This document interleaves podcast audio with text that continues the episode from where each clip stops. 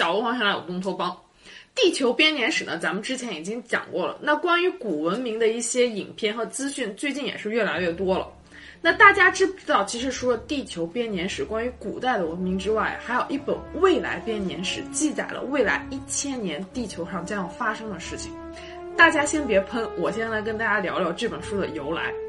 大概在一百多年以前，上个世纪二十年代的时候，在瑞士有一名德语老师，叫保罗·阿马迪斯。他出生于苏黎世的郊区，是瑞士和奥地利的混血，父亲来自瑞士，母亲来自奥地利。虽然说保罗的职业啊是德语老师，但是保罗一直对古典文学和历史学有着非常浓厚的兴趣。那从小呀，保罗身体就不怎么好。在一九二一年的时候，一天保罗正在给他的学生上课，突然在课堂上，保罗老师昏了过去。那几名学生啊，在慌乱之后要赶紧把保罗送进了附近的医院去救治。幸运的是，保罗老师很快就苏醒过来了。但不幸的是，这只是他第一次昏迷。在没多久之后呀，保罗老师又昏迷了，而这次呢是重度昏迷，他整整躺了一年。等到他再醒来的时候，已经是一九二二年的深秋了。苏醒后的保罗呀，就从瑞士搬到了希腊，因为希望希腊温和一点的气候可以改善他的病情，让他早日康复。在希腊生活的期间呢，保罗呀通过在一间学校里面教法语和德语来赚取一些自己的生活费用。从深度昏迷之后苏醒的保罗呀，和往常并没有什么特别大的不同，只是根据保罗的一些学生回忆说，保罗老师呀，经常就是一个人坐在那里发呆，好像在着迷思考着一些事情一样。在希腊教学期间，保罗有一个特别疼爱的学生，叫做乔治·帕帕哈茨。在乔治眼里，他的老师保罗是一个非常温和、待人和善和谦逊的人。然而事与愿违的是，保罗本来是来希腊养病的，可是，在希腊呀，他染上了肺结核。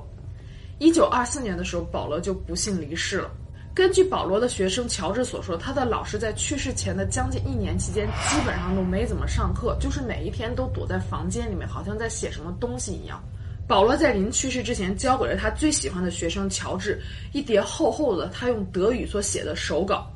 并且交代乔治说要，让他尝试把这一叠手稿从德语翻译成希腊语。那一开始，乔治还想是老师在临终之前留下了资料，想让他自己好好学习德语。可是，当乔治在不断的翻译这些手稿的过程中，乔治才发现事情有点不太对劲儿。这些手稿实际上是自己老师保罗的日记，而日记中记载了保罗那昏迷的一年之间所发生的事情。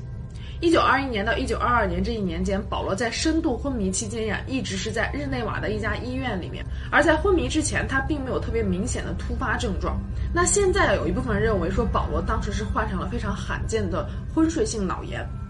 而这种病呢，最早是在一九一五年左右的时候被发现的，发病原因不详，而且没有非常好的治疗方式，死亡率高达百分之三十。昏睡性脑炎至今还是医学界的一大难题。得了这种病之后，起初只是发高烧、头痛、流鼻涕，和流感的症状非常的相似。那之后呢，就会逐渐的出现困倦、昏睡的状态，然后进入狂躁、昏迷和休克。保罗在日记中记录说，在他昏睡这一年，他实际上是进入了另外一个人的身体，名字叫做安德利亚斯·诺斯姆。也就是说啊，在一九二二年这一年期间呀，保罗的身体他是昏迷的，但是他的意识啊却飘到了两千年之后，进入了另外一个人的身体。那从昏迷中醒来之后啊，保罗没有把这件事情告诉任何人，因为他觉得说了也不会有人相信，别人说不定还把他当疯子呢。那在去世之前呢，他就决定把这一切啊就全部给记录下来，交给了自己最信任的学生。那说到这儿，肯定还有很多人觉得这简直就太扯了，不能相信。但是到目前为止啊，很多人相信保罗日记的一个原因啊，就是因为保罗日记里面记录了这些关于未来所要发生的事情，包括一些环境啊、科技，还有人类世界将如何发展，都是一个在当时那个年代的人很难想象出来的。从一九二六年开始，保罗的学生乔治花了十四年的时间翻译了保罗所有日记手稿里面的内容。从一九五二年到一九六六年期间，乔治曾经十二次造访苏黎世。他想要找到自己老师保罗的一些家人或者是朋友，想要更加去深入了解自己的老师。可是他找了很多次都没有找到。到后来，乔治甚至开始怀疑保罗这个名字就是自己老师的化名，不是他的真名。在第二次世界大战结束之后，乔治成为了雅典派迪昂政治经济大学的教授兼校长。那乔治呢，就把自己老师保罗这个日记里面的一些内容翻译成希腊语之后，分享给自己身边的几位好友。那乔治本身呢，对自己老师保罗日记里面所留下这些内容非常的尊重，也是从头到尾很相信的。一九七二年的时候，乔治首次出版了自己老师保罗的留下这个日记手稿。但是由于当时是处于希腊军政府时期，社会比较动荡，人们连自己眼下的日子都过不好，谁会在意一千年之后会发生什么事儿？那些天天喜欢研究过去未来啊，都是像咱们这样吃饱了撑的没事儿干的人。一九九一年的时候，乔治·帕帕哈茨去世，一直到那个时候为止，保罗的手稿还只是很小的一部分人知道。直到十几年之后，有一个人将这本书改版之后，在小范围内开始发明，将这本书起名叫《来自未来的编年史：保罗·阿马蒂斯·迪奈克的惊人故事》。有很多人都说啊，后来真正出版这本书的人实际上是来自光明会，但这只是据说，无从考证。那这本书中间到底交代了什么内容呢？我来跟大家简单的总结和梳理一下。咱们现在的人类社会实际上就是处于二零零零年到二三零零年这一段时期的起始阶段。那书中啊就开始交代说，这一时期啊，人类将会面临很多生存方面的问题，就比如说人口过剩、环境恶化、气候变化，然后地区之间的政治冲突等等。我感觉这一点预测的还是比较准的。目前咱们全球人口啊已经达到了七十几亿，而且还在以每年八千万左右的速度增长。预计到二零四八年左右，地球的人口啊就会突破一百亿。那随着医疗水平的不断的提高，了人的寿命也在不断的被延长。那人口过剩呢，确实是在可预计的未来可能会成为人类生存的一个重要的挑战。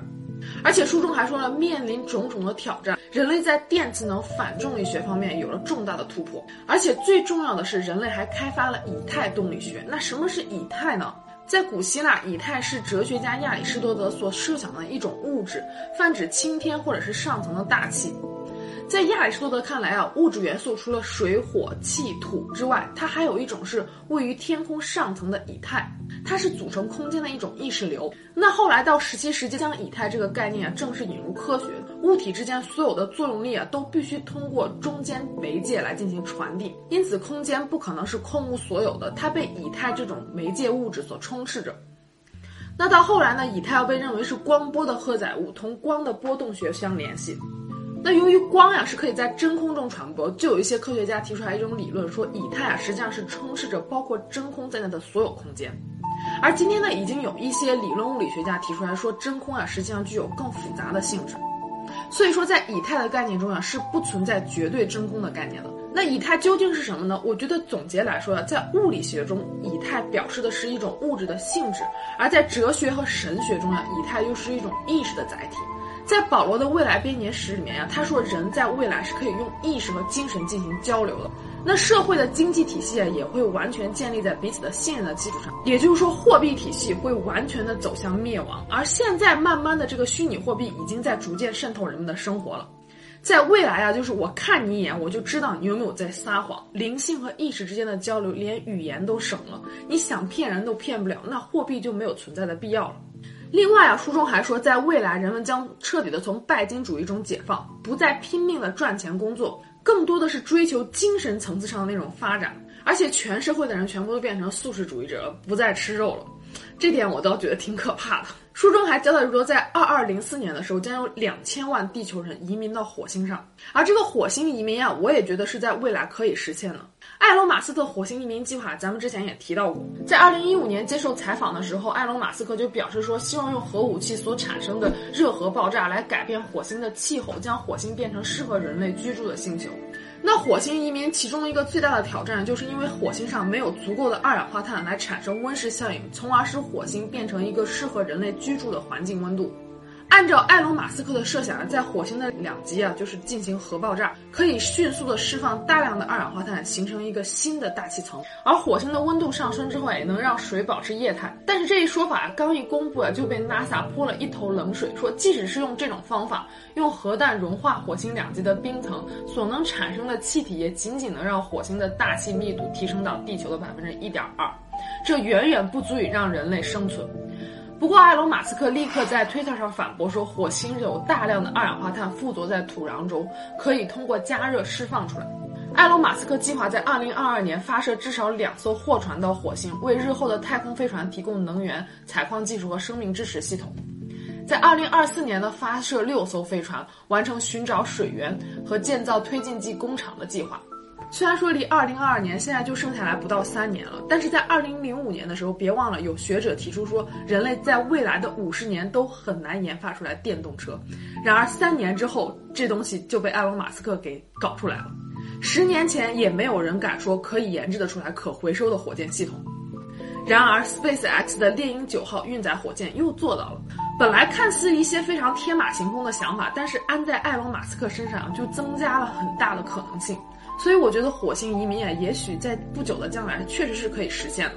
那在保罗的未来编年史中呢提到说，人们确实成功移民了火星，但是在二二六五年的时候，火星上出现了一次非常严重的自然灾害，那移民火星的所有的人全部都夭折了。那随后呢，火星移民计划也被彻底的给放弃了。在二三零零年到二四零零年这一百年中间呀，发生了一次世界大战，而在这次世界大战中呀，黄种人和黑种人完全灭绝了。我觉得这点就比较放屁了。那幸存下来的人在二三九六年的时候啊，建立了一个世界政府，实现了全球的统一。那这个世界政府的目的啊，实际上就是为了防止这种全球性的灾难再次爆发。而这个新政府的领导人呀，是通过全民选票所选出来的一些科学家呀、工程师和人道主义者，已经不再是政治或者是商人了。那经过战争之后呢，人口过剩还有环境的问题一下子就得到了解决，土地资源呢也重新得到了分配，大家工作的时间也越来越少，更注重的是享受生活。在二三九六年这一年，也就是随着世界新政府的建立，那从新年就开始纪年，被定为一年。在这段时间内啊，说是在新政府刚刚建立不久，一开始啊，还是有很多民族意识比较强的人试图去破坏这个新世界的秩序。这种现象呢，一直持续到三四零零年之后呢，世界迎来了一个黄金的时代，人们在灵性上得到了进化，而且和外星文明正式建交。那社会上一切资源都是平等和免费的，就没有私人财产，就变成你的就是我的，我的就是大家的。而唯一不平等呀，就是荣誉，也就是说还存在一个最高的统治者。那这个时期人类的这个成就感已经不是来源于物质或者是科技了，而是来源于精神层次，就是说整个人都升华了。人这一辈子只用工作两年，剩下的全部都是享受人生。感觉书中所描述这一切都不像是一个生活在。二十世纪初的德语老师能想象出来的，如果这真的是保罗所想象出来的话，那我只能说保罗比咱们刘慈欣老师还牛逼啊！但是大家有没有发现，保罗这本书中间有一个非常大的 bug，就是他没有提到二十世纪初到二十一世纪初这段时间所发生的事情。那这个书中啊，其实也对这个 bug 交代了原因了，就是说保罗在三九零六年的这个未来人那里知道了很多关于未来的事情，但是未来人就拒绝告诉保罗他所在的年代发生的事，因为是担心保罗的意识重新回到身体之后啊，会做出来改变历史的事情。那关于这本书的内容，大家信或者是不信就见仁见智了。那也有很多人就是说，保罗呀，实际上就是当时一个天马行空的科幻小说家罢了，只不过是由于在当时那个年代能写得出来这种科幻小说的人比较少，所以大家就觉得比较神奇而已。那至于未来编年史里面的内容能不能真的成为现实，那只有我们的子子孙孙的能够见证了，我们是看不到。好了，今天这期节目就到这里了。如果你喜欢我视频的话，别忘了帮我点赞、评论和转发。那我们下期见喽，拜拜。